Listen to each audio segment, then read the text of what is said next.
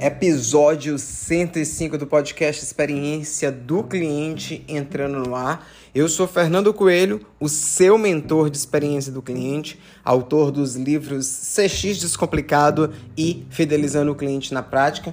E hoje eu quero falar de um tema que muito diretor de empresa que eu dou mentoria me pergunta: Fernando, como eu vou criar um departamento de experiência do cliente.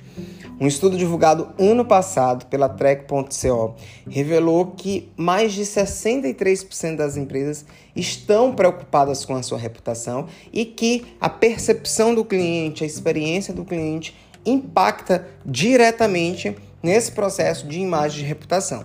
Esse mesmo estudo, ele mostrou que 60% dos diretores de grandes negócios, grandes players, estão olhando para o tema experiência do cliente. E aí, como é que a gente estrutura esse tema? Outro dia eu estava dando mentoria para uma conselheira e diretora de mercado de um grande plano de saúde em São Paulo e ela me fez exatamente essa pergunta.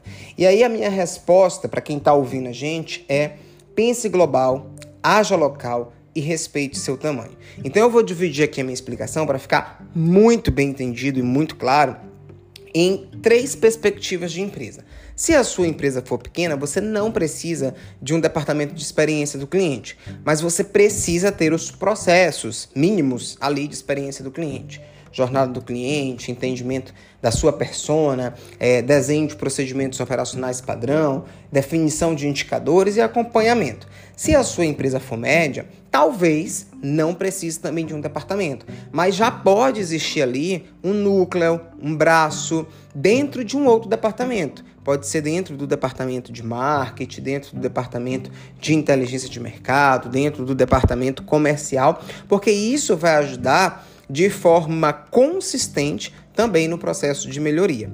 Agora, se a sua empresa for grande, sim, a minha orientação é tenha um departamento é, de experiência do cliente. É, e aí, o primeiro papel da direção, da presidência, é definir os papéis e atribuições dessa grande área. Fernando, o que, é que você sugere? Se você vai criar um departamento de experiência do cliente, minimamente esse departamento ele precisa ter três grandes atividades. E essas atividades você pode dividi-las em núcleo. A primeira atividade, o primeiro núcleo macro estratégico é jornada do cliente e de melhoria contínua. Esse núcleo, dentro da área de experiência do cliente, ele vai ficar responsável por entender a persona, desenhar as diversas jornadas. Só lembrando aqui o que eu falo muito nas minhas mentorias e muito nas minhas aulas de pós-graduação de negócio, um negócio ele não tem somente uma jornada, ele tem diversas jornadas, ele tem micro jornadas. E aí é, você precisa entender isso. Outra coisa que é extremamente importante é compreender é que não basta desenhar a jornada, você precisa ter o que a gente chama também de blueprint, que é uma espécie de croquis que vai destrinchar a jornada no front stage e no backstage, né? Todos os envolvidos de maneira sistêmica ali. E esse núcleo vai focar na melhoria contínua de processo. Um outro núcleo que é extremamente importante o teu negócio e essa área ter é o de cultura do cliente comunicação de cliente. Porque o que, é que eu vejo muito, e isso tanto como gestor, é, quanto professor e também na posição de mentor, que a gente está aí trabalhando com diversas empresas. Se desenha o processo, mas não tem a cultura de cliente. Ou seja, as pessoas não abraçam, as pessoas não absorvem. Então todo aquele processo ele é engavetado e continua com aquele discurso de sempre foi assim, por que, que agora vai mudar? Né? Então ter uma área de cultura do cliente e comunicação de cliente é importante, porque a grande função dessa área vai ser comunicar o valor cliente, reforçar os rituais de cultura, treinar e desenvolver a liderança para que a própria liderança abrace e dissemine. E o terceiro núcleo que essa área precisa ter é o que a gente chama de voz do cliente. Inclusive, o núcleo de voz do cliente, ele vai dar elementos e subsídios para o de jornada e melhoria contínua trabalhar. A voz do cliente, ela vai mapear tudo que o cliente está falando, verbalizando é, e sinalizando ali como lacunas, gaps de oportunidades de melhoria. A voz do cliente é a que vai executar as pesquisas de NPS, CSAT, Fox Group, que vai monitorar o que esse cliente está falando no Reclame Aqui, no Google Negócio, nas redes sociais. Ela é uma, é, é ela é uma é um termômetro extremamente importante e eu falo que a, a, a, empresa que tem um departamento de voz do cliente, o um núcleo de voz do cliente, economiza muito com pesquisa de mercado, porque está ali diariamente, continuamente, é, captando insights através, por meio da própria voz, da própria verbalização, do próprio comportamento do cliente. O que, que também é importante, Fernando? É você pensar em um gestor que tenha visão de processo. Esse gestor ele precisa ser sênior. Um erro que eu olho muito como mentor é você querer pagar menos e aí contrata alguém que é júnior, que é pleno e que não tem senioridade. Gente, vai implementar uma área de experiência do cliente, contrata alguém com senioridade, contrata alguém com visão estratégica, contrata alguém com visão analítica, contrata alguém que tenha visão de indicador, de gestão estratégica e que possa conversar de tete a tete com outros gestores, com seus pares.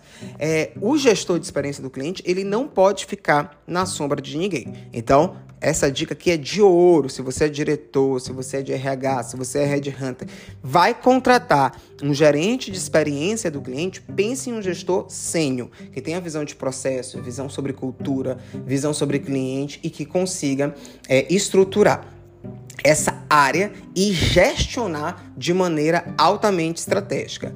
É, é, sempre importante que esse gestor ele esteja ligado ou a uma área de diretoria de mercado ou direto ao presidente.